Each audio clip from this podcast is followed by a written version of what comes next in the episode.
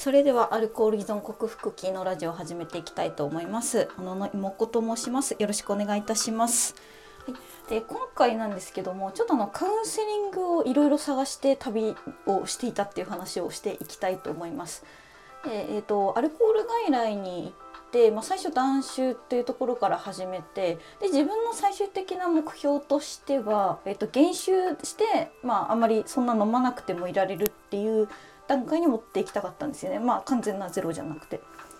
で、えっと、最終的には、えっと、4ヶ月ですかね一滴も飲まなかったですお酒は一切飲まなくてまあ飲み会もほぼ参加しませんでしたし、まあ、どうしてもっていうの参加してもノンアルコールビールとかだけにしてました。で、えーと、そこからあの、まあ、4ヶ月ぐらい飲まなくてそこからまあ減酒っていうところに行って、まあ、そんなにあの比較的あの問題もなくこう、まあ、減酒っていうところにはできたんですけどあのやっぱりなんかこう精神的なところっていうかそこをやっぱりなんか落ち着かなかったんですね。であの前回お話ししたあのこう飲まなくなって不安な気持ちをそのまま受け止めなきゃいけないっていうところに関してはだいぶ慣れてはきたんですよ。なんかその共存というか、まあ、一緒にこう心の中にそのなんかモヤモヤした気持ちを、まあ、心の中で飼っているっていう状態だったんですよ共存してて。でそれはそれで別にまあ4ヶ月も経てば慣れてったんでよかったんですけど。でもやっぱちょっとしんどかったんですよね。やっぱ辛いことをなんか辛い状態のままそのままこう受け止めてで普通なんか人って辛いこと受け止めてそれを消化して次にまた生かしていくじゃないですか。で私の場合はなんかそれが消化しきれなくて辛いのがどんどんこうちょっとずつちょっとずつ溜まっていくような気持ちになってたんですよね。であのお酒はやめれたんですけどやっぱりなんかその買い物とかが止まんなくなっちゃって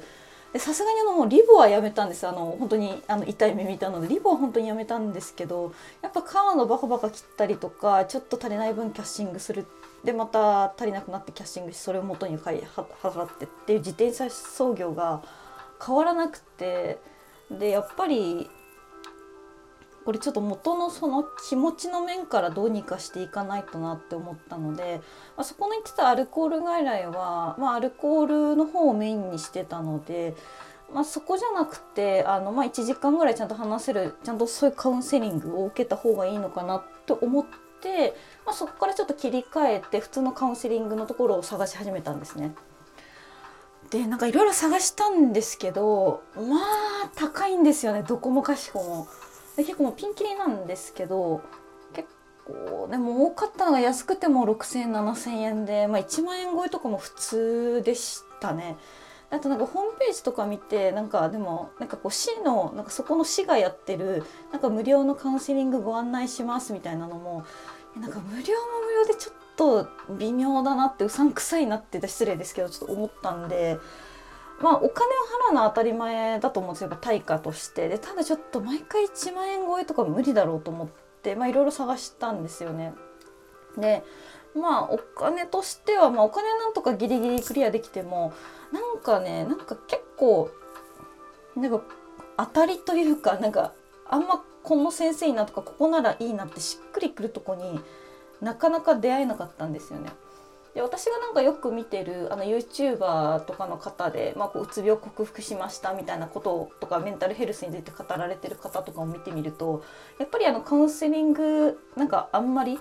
なんかなかなか最初は当たりの先生にならなくて何回かやっぱりクリニックごと変えたりとか先生変えたりとかされたりしてるっていうのはなんか見ましたねだから多分なかなかやっぱセンシティブな問題扱うのでなかなかこの人っていうのに一発で当たるのってあんまないのかなっていうところで。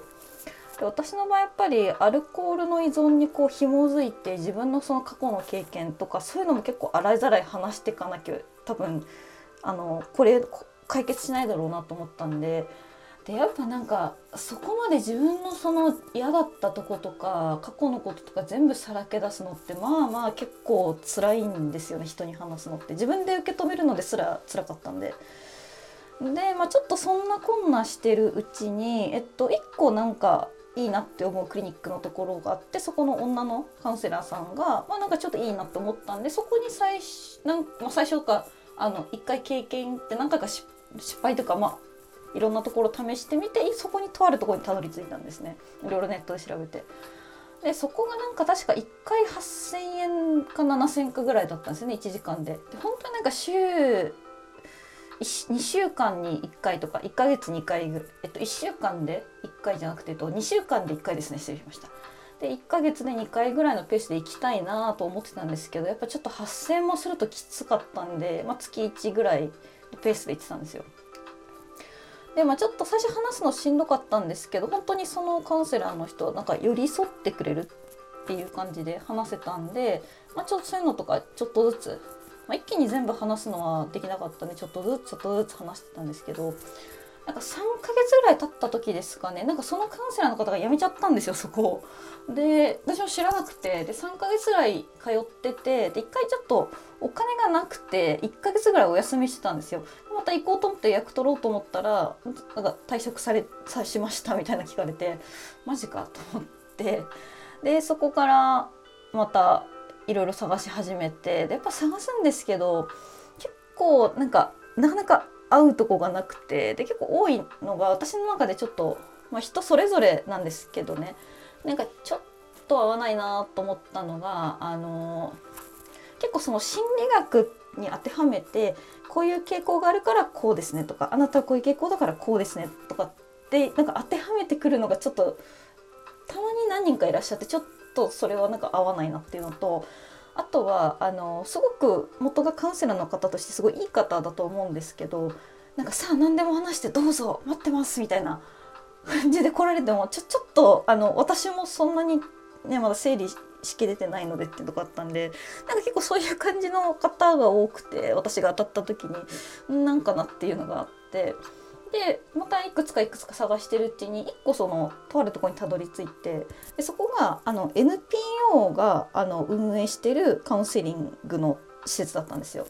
でそこがなんかすごい安くてあの、まあ、NPO でやってるからっていうのもあるんですけど、えっと、1時間で3500円ぐらいでしたかね確か。でちゃんとその、えっと、資格ですからあの、えっと、心理療法のあのカウンセリングの資格持ってる方とかいらっしゃったのでで私もなんかその中の一人の方と、えっとまあ、担当してもらってて男性の50過ぎぐらいの方ですかね。でなんかその方もどっちかっていうとそのなんか私が最初の予約段階であの結構あのなかなかこう自分の気持ちを整理して話すのが難しいんですけどかといって結構ああだこうだ分析されるのが得意じゃないので、まあ、ちょっと拙い言葉なんですけどとにかく聞いてくれる人がいいですみたいな感じで なんか最初ネット予約した時オーダーっていうか出して。でなんか本当その先生はなんか本当にただなんかなんでしょう私の雑談の延長じゃないですけどそのうんうんって聞いてくれたっていう感じなんか割とでたまにやっぱり本当に心理学じゃないですけどそのカウンセラーとしての意見もたまにおっしゃっていただいてでその先生すごく良かった。すごくあって自分の中では。でしかも金額的にも良心的で通いやすくて。で2週間に1回ぐらい通うっていうのを半年ぐらいやってたんですよね。でだいぶ気持ちも安定してきてちょっとずつ。であいいなって思ってたら今度はなんかそのカウンセラーの方も辞めますってなっちゃって。でそのカウンセラーの方はなんかどっちかっていうとそのなんか体調の問題でなんかそのいわゆる転職とかそういうんじゃなくて一回ちょっとまあ仕事としては一回辞めるみたいな感じだったらしいんですよね。でもうなんかここまでいろいろ探してやっとなんかたどり着いてでまたってなるとなんかもういいやと思っちゃって。で結局そうですねそれが2年ぐらい前の話ですかね。もうちょっと1年半前かな。なんか、まあ、2年2年ぐらいあって。で結局そんなこんなで、まあ、今はカウンセリングを行っていないです。けど、まあ、お酒は飲まずにいられてますっていう話ですね。なんかどうなんですかね今でも不安な気持ちになる時あるんでカウンセリングとか受けた方がいいのかなと思うんですけどでもなんかまた洗いざらい話すのも辛いなって思ってるっていう話で、まあ、人によると思うんですけどちょっと私はカウンセリング合わないかなっていうところでした。はい、ちょっと私のあのカウンセリングの感想になりますけどあくまでちょっと私の体験談での話ですので人によってあるいろいろ合う合わないはあると思いますので、まあ、皆さんそれぞれご自身の合う方法で試していただければいいのかなと思います。